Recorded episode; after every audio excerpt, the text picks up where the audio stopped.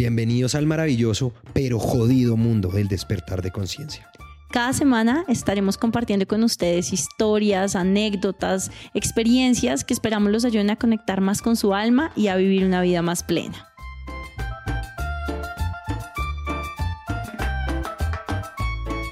Bienvenidos a nuestro episodio número 8 donde nos vamos a encuerar nuestras verdades. pues ya tocaba hacerlo. Yo creo que ya después de ocho episodios hay suficiente confianza con los que nos oyen para poder abrir aquí nuestro corazón y nuestras verdades y contarles por qué queremos y por qué desde el principio le pusimos a este podcast el maravilloso fucking despertar. Entonces, ¿por qué fucking despertar, Sebas? Porque el pueblo lo pide. No mentira. Básicamente, porque nosotros siempre pusimos este nombre porque el despertar es un camino muy, muy lindo, ¿cierto? Y lo que hemos hablado acá de que uno se conecta con su intuición, con su alma, que aprende a conocerse mejor, pero también conlleva una parte muy dura de todas esas cosas que hemos guardado en un cuarto y que no hemos querido ver y que siempre nos hemos hecho los de los locos o las gafas y de repente empieza a salir y no hay cómo ignorarlo y ese camino es duro. Por eso es que se llama el fucking despertar porque cuesta mucho. Hay un meme que es muy bueno y es un man como cayéndose por una montaña y se estrella con una piedra y con un árbol. Entonces el árbol es como en la noche oscura del arma y la piedra es como descubrir cuáles son los temas que tienes que sanar y después se cae otra vez a otro abismo y todo. Y es como, ese es el proceso del despertar. Entonces como, gracias, nadie me había dicho que esto iba a ser tan duro porque si hubiera sabido que iba a ser tan duro, tampoco hubiera querido quedar en la comodidad. o sea, ¿sabes qué? Sebas, conclusión, estoy feliz de haber em, explorado este camino porque a pesar de que ahorita les vamos a contar por qué es tan fucking duro, es porque eh, al final nos va a dejar algo único y es empezar a vivir la vida desde, desde nuestro propio ser y nuestra esencia, es quitarnos la máscara y es vivir eso. Pero hay un punto ahí súper importante, Sebas, y es que una vez digamos, empiezas este proceso, ya no hay vuelta atrás, es como, ya, te activaron esto, ya, ya no existe volver a tapar los ojos y ponerte la venda y seguir viviendo en el mundo programado en el que estábamos antes, donde vivimos en la Matrix, porque ya no hay vuelta atrás, no, salimos, Sebas. Una vez que lo ves, ya no hay manera de no verlo, es imposible. Y eso me lleva a una pregunta muy buena, María, y era, pues, ¿cómo, cómo te despertaste?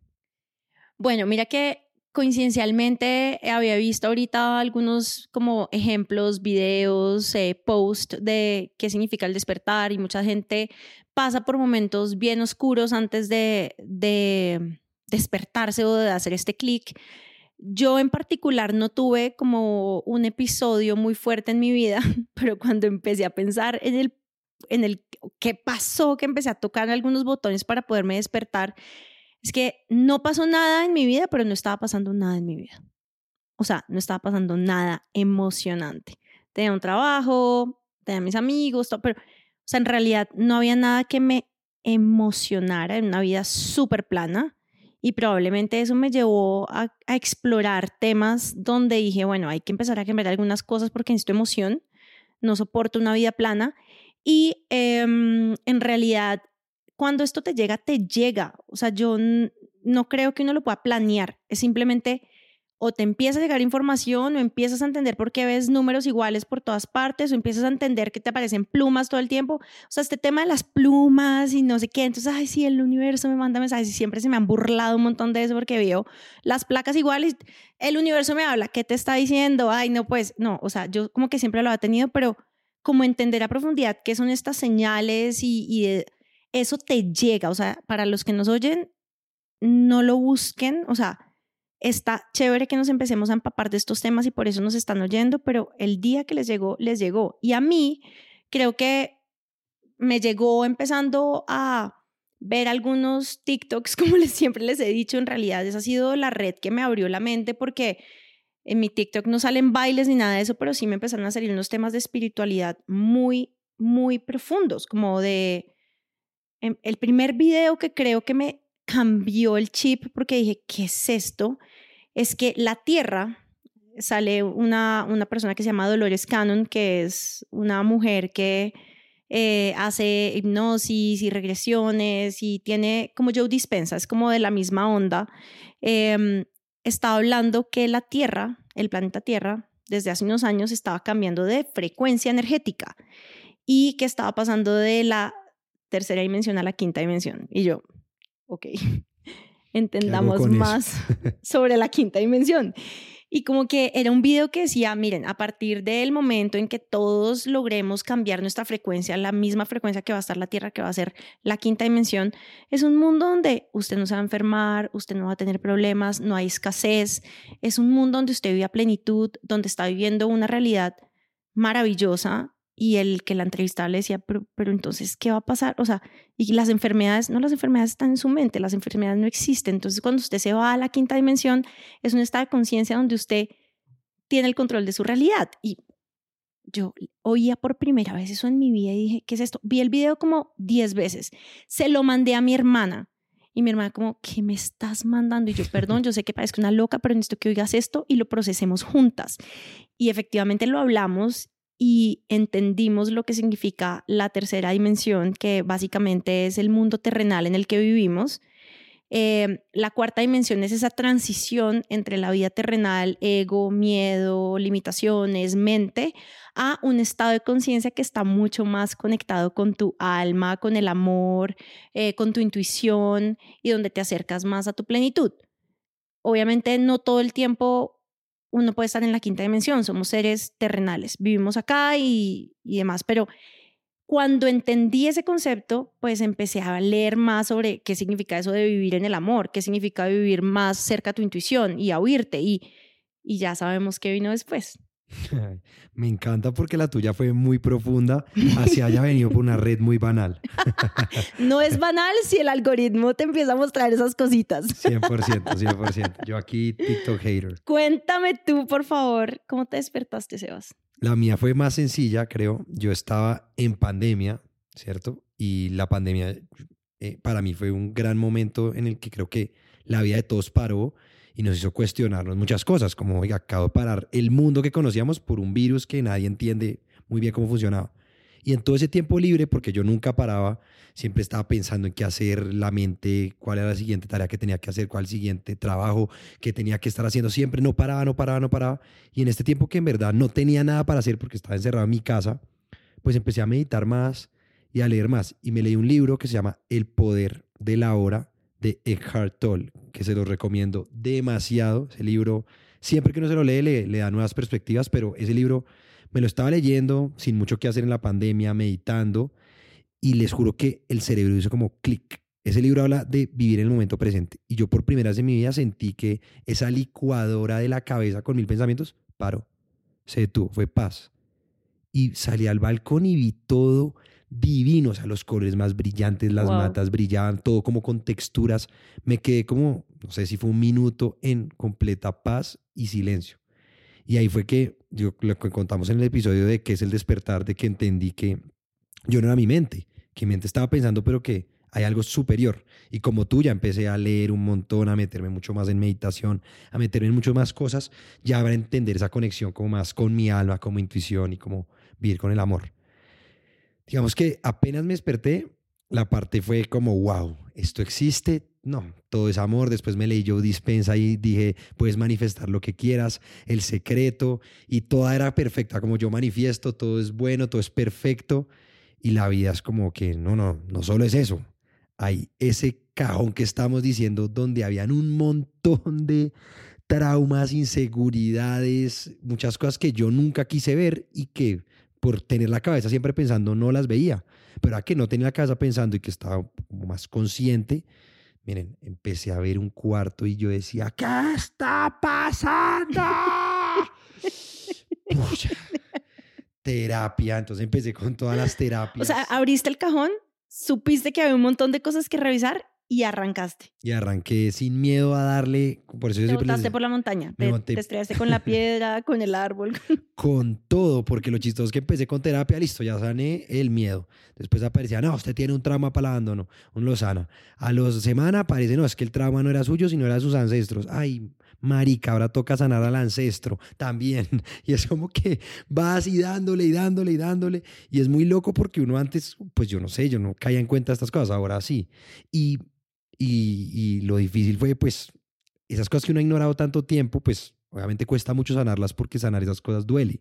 O sea, es difícil enfrentar esos miedos, difícil enfrentar esos traumas. Son situaciones que uno en verdad intentó ignorar y metió en un cajón y dijo, yo no quiero volver a ver cuando, mm, cuando era niño que me hicieron esto y que hoy me traumatiza. Pero cuando lo sanas y lo trabajas, pues la vida te cambia mucho más y vuelve a esa parte más linda de entender las cosas como más lindas, de conectarte más con tu alma y sigues. Entonces es como un proceso que nunca acaba, ¿cierto? Y por eso es maravilloso, pero al mismo tiempo difícil.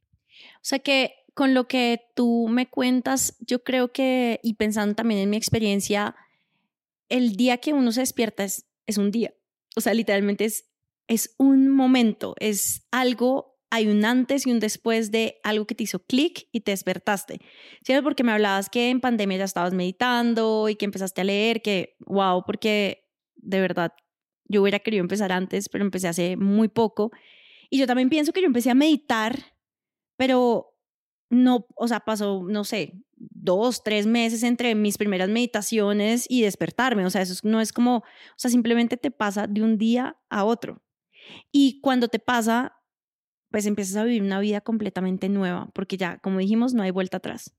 Porque no hablamos, Sebas, de lo bonito y de lo jodido de despertarse.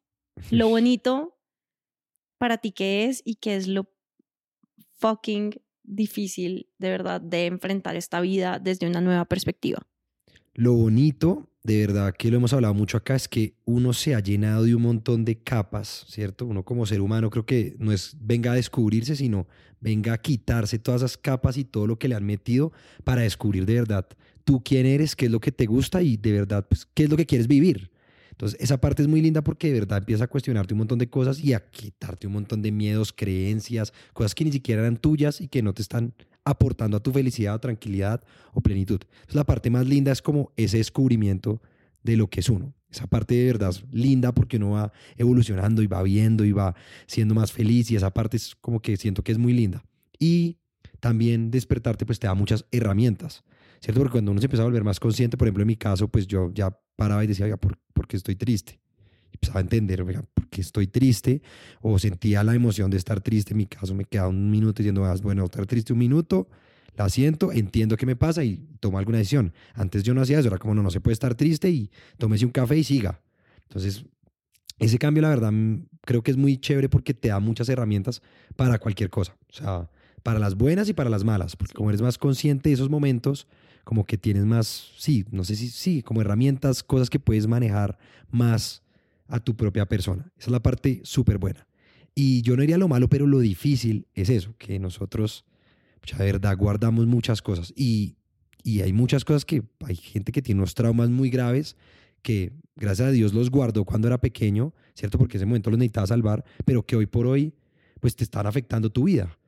Y uno y ver esas cosas es difícil, o sea, cuesta mucho porque Mucho. mucho, uno no lo quiere aceptar, no lo quiere entender, pero ahí hay tanta magia porque cuando trabajas esas cosas que te dan miedo, esas cosas que son tus traumas, pues es que de verdad creces y te conviertes en una persona. Yo lo he hablado mucho acá, pero mi mayor trauma fue el trauma al abandono, ¿cierto? Digamos que darme cuenta de eso, pues fue un proceso muy largo, no es que un día dices, ah, es que tengo trauma al abandono. No, es No. que te vas viendo. Eso hay que explorar mucha vaina para poder entender y llegar a esa conclusión. Hay que explorar muchas cosas. Entonces yo me daba cuenta que a mí, de verdad, pues me daba como miedo que la gente me dejara o era un poco people pleaser. Intentaba como que a la gente, yo le gustara a la gente, pues porque hay algo Para mantenerlo cerquita. para mantenerlo cerquita. Cuando empiezas a explorar un poquito más, diga, yo, ¿por qué hago esto? Yo, ¿por qué hago esto? Te aparece que es que, ay, es que tiene un trauma al abandono. ¿Cómo así que tengo un trauma al abandono? Sí, hay que, pues, hay la herramienta que uno quiera, o meditar, o terapia. En mi caso, yo hice mucha terapia y fue wow. El cambio fue wow porque de quitarme eso, obviamente mis relaciones mejoraron infinitos porque yo ya no hago las cosas por miedo al abandono, sino lo hago por, por mí y porque la persona que está al lado la amo y le quiero compartir y dar algo. Entonces creo que esa parte es súper bonita. Imagínense el cambio que tuve en la relación es sobre eso. Pero pasar el trauma al abandono, me tocó hacer de todo. Tera, o sea, terapia, meditaciones con mi papá, llorando uno en las meditaciones. Y no es un camino lineal, no es una terapia y ya quedaste No. curado. Vas y vienes, vas y vienes y un montón de veces. Vas y vienes y vuelves y después que no, es que no era tu- la- el abandono, no era solo de tu papá, sino era de tu abuelo y uno como así que era de mi abuelo también. Y ahora hay que sanar esto también, sí. Y, y ya me río porque yo digo que ya en mi linaje, ya por allá, ya el tatara tatarabuelo está diciendo, eh, hay un pelado que está sanando, vengan acá y nos sana todos los traumas. Y yo, ¡güey, puta! Que yo lo sano, no pasa nada. Muy bueno, y, y así voy. Pero sí, ha sido un proceso muy duro, a veces cuesta mucho, pero siento que cuando lo hago y atravieso esos miedos, pues mi vida mejora y mi calidad de las, mis relaciones, eh, la manera como interactúo con la vida en sí me mejora. Entonces creo que eso es como lo bueno y lo malo es que es como todo lo es difícil. Ok, quiero saber por qué ha sido difícil. Cuéntanos. Uy, no, damn, O sea, ¿qué pasa también cuando te despiertas y te estrellas con ese mundo estándar, programado, eh, regido por la sociedad, en donde has vivido 30, 40 años? ¿Qué pasa cuando ya no, es, ya no te conectas con ese mundo que era, entre comillas, tan fácil de vivir, pero tan aburrido de vivir?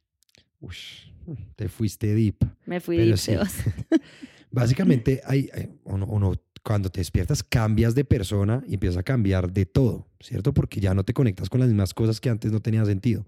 Y a mí me pasa, por ejemplo, cuando estoy en las conversaciones con cualquier date o vieja con la que yo salga, si la conversación no es muy deep, pues yo no voy a poder estar ni 10 minutos. Porque si me están hablando de cómo está la economía en Turquía y la inflación en Estados Unidos, pues yo pierdo demasiado interés ahí. No me gusta. Es como que yo quiero hablar de las cosas de verdad. ¿Cuáles son tus traumas?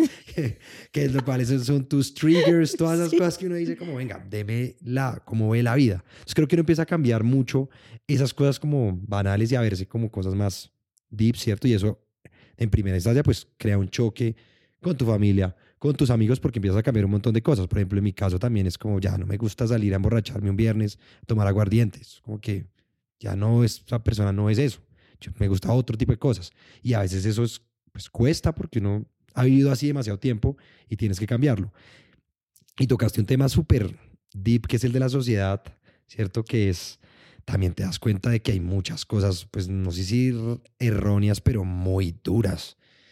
Pues porque de verdad, eh, ver noticias, que si, por favor, no vean noticias porque ahí solo pierden energía y todo Desgasta un montón. O sea, el objetivo de las noticias, yo sé que aquí de pronto va a generar un poco de polémica, perdón que te interrumpí, pero cuando dijiste eso les va a bajar la energía, es que las noticias están hechas para bajar tu frecuencia y mantenerte en un estado de frecuencia baja en donde eres muy fácil de manipular. 100%. eh, Eso es darse cuenta de conciencia y despertar si te das cuenta que las noticias son así y que mucha gente pues ni se quiere despertar ni le importa y uno es como que, oiga, pues esta persona no es consciente que está haciendo una cosa mala. No, ni siquiera se da cuenta y uno sí se da cuenta que lo está cagando y es como que, oiga, debería de pronto ayudarse un poquito, pero... Pero no, el nada. proceso de cada uno es el de cada uno, ajá. Exacto, entonces esa parte de darse cuenta de que hay mucha, pues mucho dolor, muchas, mucho sufrimiento y que pues la gente en verdad se está poniendo unas gafas para sobrevivir y no ver las cosas y enterrar más los traumas en un cajón y seguir para adelante, pues eso cuesta. ¿Cuál fue tu caso, María? Cuéntame que, que yo quiero saber qué es lo bueno y lo malo de esto. Bueno, yo creo que en los capítulos anteriores he hablado varios puntos de lo que ha sido bueno. Em, voy a tratar como de resumirlos para volver a ponerlos como aquí en contexto. Em, yo siento que empecé a valorarme más eh, de lo que me valoraba antes. Creo que empecé a conocerme mucho más. Creo que eh, empecé a sentirme mucho más cómoda con mi soledad y con mis espacios para poder, de hecho, aprovecharlos eh, y seguir adelante en este proceso. Em, empecé a ver un impacto muy, muy grande en mis relaciones interpersonales, sobre todo con mi familia, con mis amigos, porque yo vivía muy acelerada y muy metida en este cuento, digamos, como de, de eh, el trabajo y el ego y la vaina. Y cuando empecé a transformar mi mente y a, y a estar, digamos, en un estado de conciencia eh, más cercano al alma, en realidad empecé a tener una vida más tranquila y más feliz y creo que se la hice tranquila y feliz a quienes me rodeaban. O sea, ya no, ya no jodo, ya no me preocupo por todo, ya manejo relajada, ya trato de no pitar ni siquiera ni dejarme estresar por, por, los, por los demás, ya entendí, esto es súper bonito, entendí que nadie me hace daño a mí, la que se lo hace soy yo dejando o dándole poder a los demás. Entonces este concepto de no le voy a dar el poder a esta situación o no le voy a dar el poder a esta otra persona que ni siquiera sabe, digamos, como el impacto que puede estar teniendo en mí. Cuando empiezas a entender todos estos conceptos, pucha, Sebas, vives más feliz, vives más tranquila. O sea, yo hoy vivo más tranquila. Es como, eso es una gran conclusión y creo que quienes me rodean y quienes me quieren mucho hoy ven una María Alejandra que es, digamos, eh, eh, o sea, así como un ente mucho más positivo para, para su entorno. Eso me ha parecido súper bonito y creo que eso paga todo lo fucking que ha sido por el otro lado. Porque sí ha sido difícil. Ha sido mm, primero enfrentarme con esta, ¿cómo se puede decir? No quiero ser tan fuerte diciendo repulsión, pero ok, ya lo dije como al mundo corporativo, como un mundo en donde prima eh, el ego, el, la, arrogancia, donde prima em, que te midan por, por lo, por, o que te midan o que, o que tú seas lo que produces, sino quién eres como ser humano, donde nunca nada es suficiente. O sea, yo literalmente sí fue casi que de un mes a otro que me sentía cómoda y me dejé sentir cómoda. Entonces, cuando, cuando es tan rápido eso, es como que te, te desmontas de un montón de cosas que hacían, que eran el sustento de tu vida, el sustento de tu vida, porque al final, ¿cuántas horas trabajamos al, al día, a la semana, al mes, al año? Es una gran porción de tu vida basada en el trabajo y en los éxitos profesionales. Y entonces, cuando se, se desmonta eso, como que se derrumba eso que tú creías que era todo y ya, ya no, porque no no concuerdas con eso, no te sientes cómodo, pues ya digamos que se, se va una parte importante de tu vida, eh, te desconectas de un montón de gente que, que era muy cercana a ti, eso creo que es otra parte dura, como que tengo personas que quiero mucho con las que hoy no tengo nada que hablar. Y cuando no tengo nada que hablar o simplemente no me siento cómoda con su forma y su, nueva, y su perspectiva, que es la de siempre, y versus la mía, que es la nueva, pues lo mejor es a veces dar un paso a un lado y son personas que aprecias mucho pero ya no hacen parte de tu vida. Entonces tienes que aprender a dejar ir, tienes que aprender a dejar ir un trabajo. O sea, yo dejé ir este mundo corporativo que me da mi estabilidad económica todos los meses.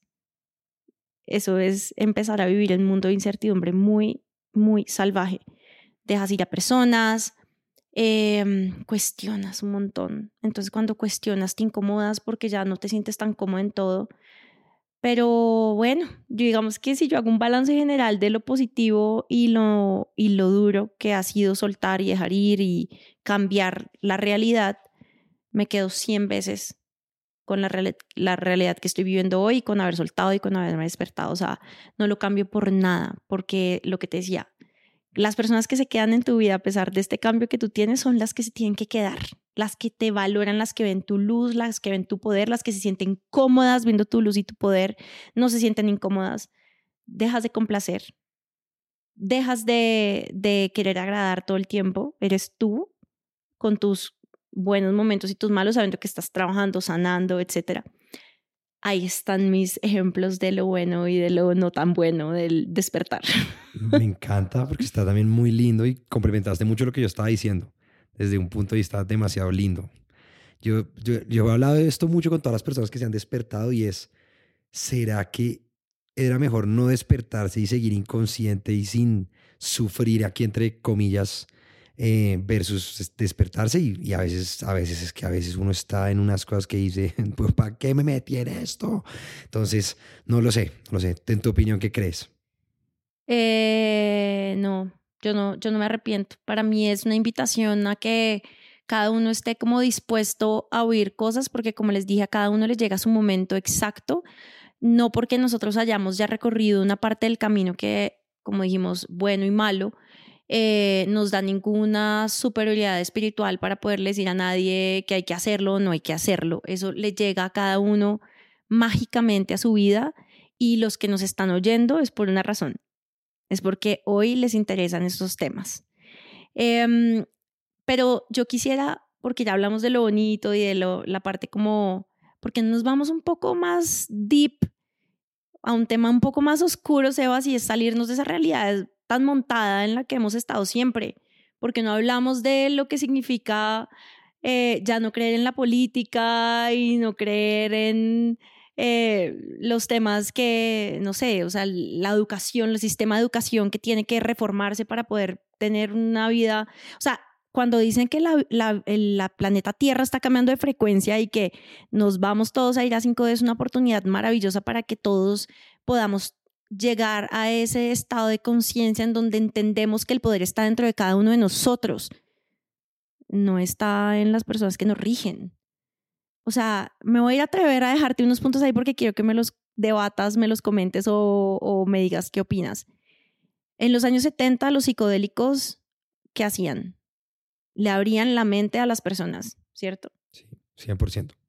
Y cuando la gente empezó a abrir su mente y empezó a conectarse con, con su conciencia y entender que, que, el poder estaba en, en ellos mismos, pues el, los psicodélicos se vuelven ilegales, los prohíben. ¿Por qué? No, porque lo que acabaste de hablar, al final es mucho más fácil controlar personas que no piensan, que solamente quieren ser buenos empleados y pagar impuestos y que no se cuestionan nada.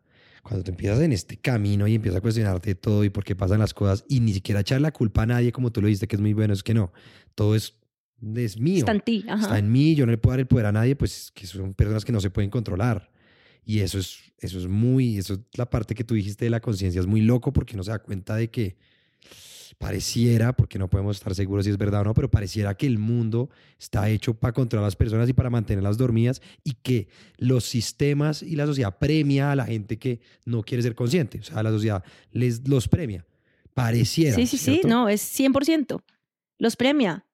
O sea, les pagan más en las compañías. Eh, les dan, no sé, los puestos en, en los políticos. O sea, digamos que ahí es donde empezamos a ver una sociedad que está hecha para alimentar el ego una sociedad que está hecha para contraer estos altos estados de conciencia y estar en el piloto automático. Cuando tú dices que eh, hay algunos, digamos, como, o sea, los psicodélicos nos abren la mente, los vuelven ilegales, entonces obviamente se vuelven tabú, los dejamos consumir eh, y si lo vamos a hacer es porque estamos haciendo algo ilegal. Em, hay, hay otras cosas que ni siquiera estamos hablando de drogas, pero hay eh, algunas sustancias que consumimos en la cotidianidad que nos cierran la mente. O sea, el azúcar, los químicos, el flúor. Sí, no, es que, es que es muy, es muy loco porque cuando te metes a esta vaina de conciencia y despertar, te das cuenta que hay muchas cosas que están muy, muy raras. Pues porque no podemos decir que estén malas porque no se sabe porque es la razón que existen, pero pareciera que están hechas como para sesgarnos y cerrarnos y mantenernos más en la 3D que darle expansión a la gente. Las guerras, todos los discursos políticos súper controversiales entre izquierda y derecha, esas cosas no tienen mucho sentido si te pones a pensar de que el mundo es todo unido y de que todos estamos despertándonos. Entonces creo que esa parte de despertarse y darse cuenta de lo loco que está todo, que a veces no te hace sentido porque nosotros decimos, ¿cómo, que decíamos, cómo puede haber una persona tan inconsciente y lo chistoso es que ni siquiera ya no sabe ni que, está, que es inconsciente. Y uno, pues, esa parte cuesta, ¿cierto? Por eso es que uno se aleja, uno se tiene que ir porque cada uno está en su proceso y nosotros no estamos diciendo acá que, que esto sea bueno o malo, simplemente... Son percepciones nuestras. Y, y em, digamos que las fases del, del despertar de conciencia te pueden llevar hasta el nivel que tú quieras dejarlo llevar. O sea, nosotros porque ya nos estamos yendo ya al lado más extremo y revolucionario, el despertar de conciencia que nos hace sentir súper cómodos eh, cuestionando toda esta profundidad de temas, pero probablemente hay otras personas que dicen, miren, a mí me gusta este concepto del despertar de conciencia hasta que yo hablo con mi intuición y empiezo a tomar decisiones desde el amor y no desde el miedo. Es, es, es donde uno se vaya sintiendo cómodo con estos conceptos. Em, yo quiero hablarles de, de otro tema que, que me parece súper bonito, que cuando lo entendí, pues también me hizo mucho sentido porque lo uno a, a esta, digamos, como idea de que somos, somos divinidad, ¿cierto? O sea, nosotros somos seres que estamos creados de la misma energía que está creado el universo y el universo, digamos, que, que nos rodea. Entonces, si nosotros estamos creados de esa misma energía, pues tenemos ese poder adentro. Por eso decimos el poder nuestro que es infinito. Y em, esto es un concepto milenario, es súper bonito porque tenemos una glándula que está dentro de nuestro cerebro que se llama la glándula pineal, que es una glándula que eh, hay, conciencia de esta glándula desde literalmente ancestros y ancestros y ancestros y em, está representada como en una piñita de estos árboles, ¿no? Como has visto los pinos que botan como estas piñitas. Sí. Em, entonces es muy curioso porque cuando vemos que eh, la glándula pineal está representada por esto y la vemos que está transversalmente en muchas culturas y en muchas religiones, es porque de verdad hay un alto grado de poder dentro de esa glándula porque es la glándula que está vinculada directamente al tercer ojo. El tercer ojo es el que te conecta con tu intuición. Entonces, yo sé que me estoy yendo a conceptos bien profundos, pero, pero se los dejo ahí por si alguien quiere entender un poquito más. La glándula pineal, cuando realizas como unos ejercicios de respiración, segregas unas sustancias que empiezan a descristalizarla. Entonces, ¿por qué está cristalizada? Precisamente porque lo que comemos y, estos químicos que hablábamos tienden a cristalizarla, tienden a cerrarla, tienden a cerrar nuestro tercer ojo, tienden a desconectarnos de, de nuestra conciencia y de nuestra intuición. Entonces, cuando empezamos a descristalizarla, empezamos a abrir el tercer ojo, a conectarnos con nuestra intuición y a pasar todo lo que hemos hablado en nuestros últimos episodios, que es conectarte contigo mismo.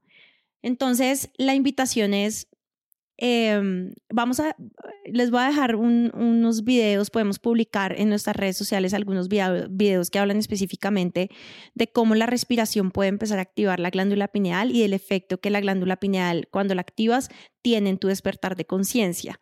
Pero yo les voy a dar un ejemplo rápido, es que cuando entendí esto, hacía estos ejercicios de respiración antes de mis meditaciones y cuando lograba como llevar esa, o sea, segregar esas sustancias que yo sentía o me lo imaginaba, otra vez volvemos a las narrativas, es lo que tú quieras creer, créelo hasta donde lo quieras creer, pero cuando yo sentía que se empezaba a descristalizar y se empezaba a abrir mi tercer ojo, yo salía de mi cuerpo, o sea, mi alma salía de mi cuerpo terrenal y se iba directo a conectarse con mi high self con mi ser, con mi yo superior, que es la que está viviendo esa realidad soñada. Y a partir de ese momento logré tener conversaciones con ella, logré entenderla, logré proyectarme hacia un futuro, logré manifestar más. Y es una cosa maravillosa. Entonces, es para que sepan que el poder está dentro de cada uno de nosotros y que en una glandulita que tenemos en el cerebro está la capacidad de conectarnos a plenitud con ese poder. Ahí se los dejo. Wow, como siempre, María explorando unos caminos inéditos, me encanta. Al final, eh, lo que queremos que se lleven de este episodio es, el, como está viendo, el despertar de conciencia es infinito y hay temas demasiado lindos y ricos y uno puede investigar a profundidad muchas cosas, hablando de la pineal, como está hablando María, saltos cuánticos, que será nuestro próximo episodio muchas cosas que existen ahí y, van a ver que este camino, por eso este es tan lindo, porque nunca acaba, nunca acabas como sanarte, nunca acaba como te mejoras, nunca acabas de descubrirte la persona que realmente es. Solo depende de ti hasta dónde lo quieras llevar y hasta dónde te sientes cómodo y que crees que es tu camino. Nuestra invitación es esa. Yo te tengo una pregunta ah. antes de que vayamos a cerrar esto. ¿Te arrepientes o no te arrepientes de haber seguido este camino? No, no me arrepiento, que a veces me quejo demasiado porque la, la, eh, eh, lo que les he dicho es difícil, pero no, no me arrepiento porque al final creo que vives la vida mejor, más pleno. Los momentos lindos los vives con mucha más plenitud porque te los gozas y los disfrutas demasiado. Y los momentos tristes que antes eran como un momento devastador que no entendían, ahora como que cobran más sentido. Les das más como que, oiga, tiene sentido lo que está pasando, les das como un valor que, que creo que tiene mucho sentido. Entonces, gracias por esa pregunta, no me arrepiento para nada. Por eso la invitación es esa, que sigan por este camino. Sabemos que van a encontrar cosas que todos tenemos guardadas, no pasa nada. Y, pero atrévanse a, a guardarlas que el obstáculo es el camino. Donde están viendo esas, esas cosas difíciles, háganle y estoy seguro que pues como nosotros de pronto terminan montando un podcast, terminan renunciando a sus trabajos, no mentira, no hagan eso, terminan en contra, revolucionándose contra el sistema. Por ahí es donde estamos nosotros. Exacto. Pero eh, abramos eh, un canal de comunicación con quienes nos oyen por si tienen preguntas de todas estas locuras que acabamos de hablar, pues, locuras no tan locas. Eh, escríbanos, siéntanse pues con toda la tranquilidad. Hemos recibido comentarios súper bonitos del podcast, nos han sugerido temas. Entonces creo que este es el momento de motivar a los que nos oyen por si tienen alguna pregunta, algún tema que hablamos y que quieran profundizar o lo que sea, simplemente escríbanos que ahí estamos literalmente Sebas y yo detrás de nuestras redes sociales en el maravilloso fucking despertar en Instagram para que nos escriban y por ahí podemos profundizar temas o recibir insights o feedback de ustedes. Exacto. Oigan, muchas gracias. Nos vemos en un próximo episodio de El maravilloso fucking despertar. Gracias, Sebas. Chao. Este episodio fue grabado y producido por Camilo Luna.